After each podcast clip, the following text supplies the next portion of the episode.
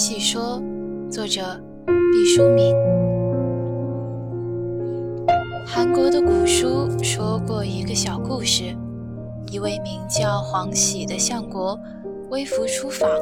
路过一片农田，坐下来休息，瞧见农夫驾着两头牛正在耕地，便问农夫：“你这两头牛，哪一头更棒呢？”农夫看着他。一言不发，等跟到了地头，牛到一旁吃草，农夫附在黄喜的耳边低声细语地说：“告诉你吧，边上那头牛更好一些。”黄喜很奇怪，问：“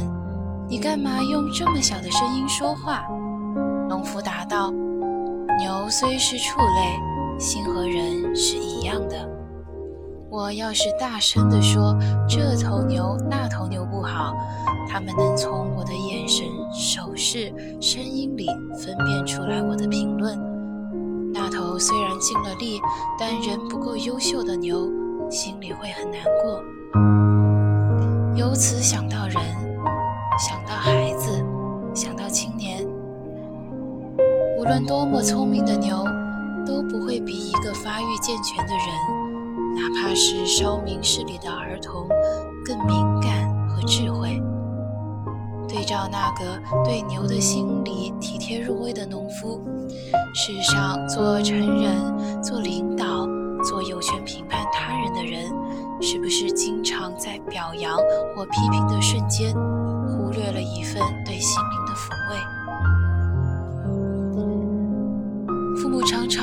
小孩子是没有或是缺乏自尊心的，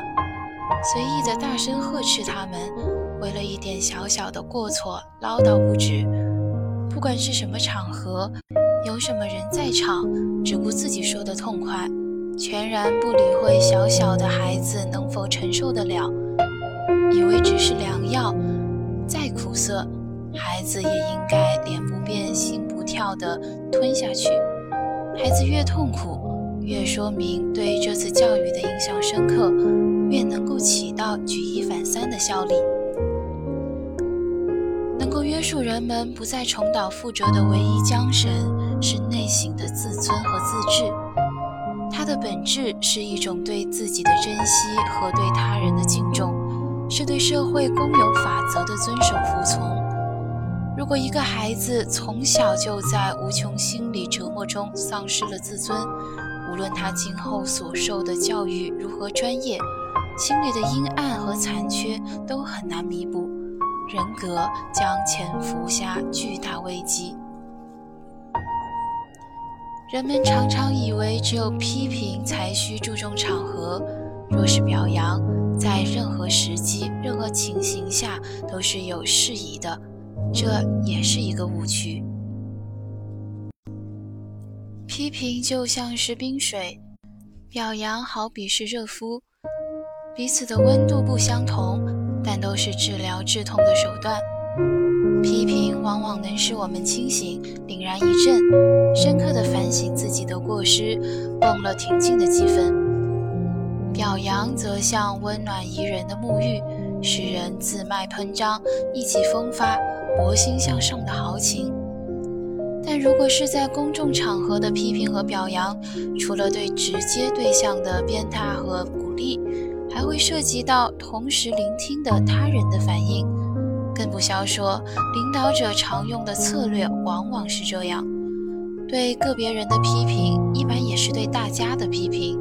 对某个人的表扬，更是对大多数人的无言鞭策。至于做父母的，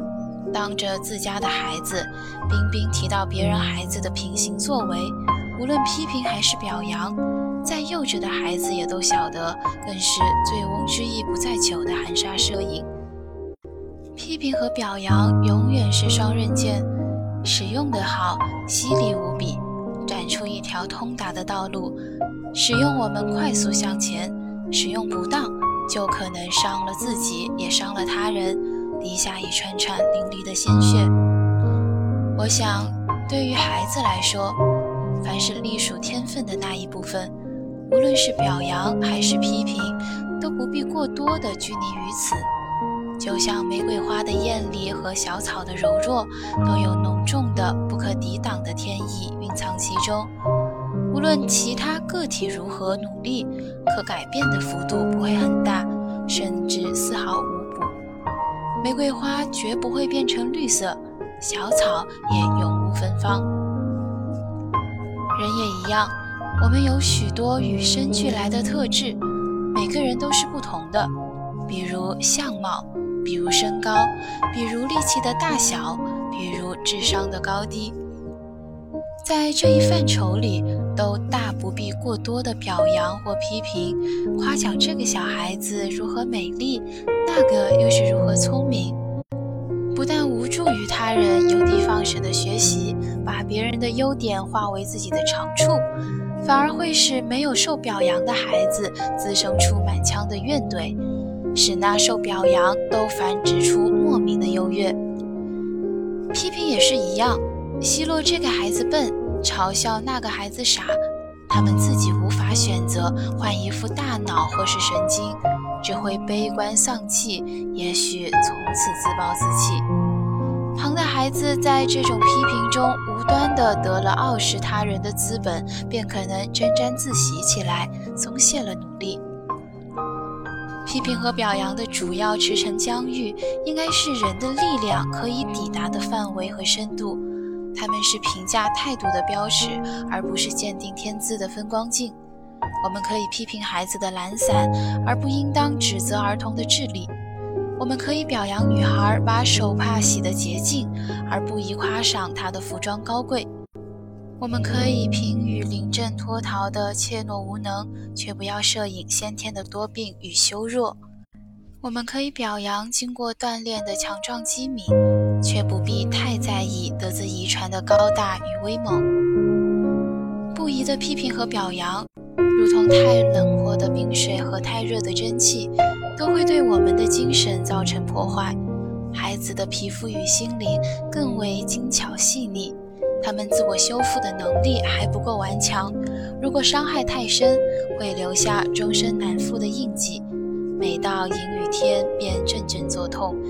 留下的疤痕侵犯了人生的光彩与美丽。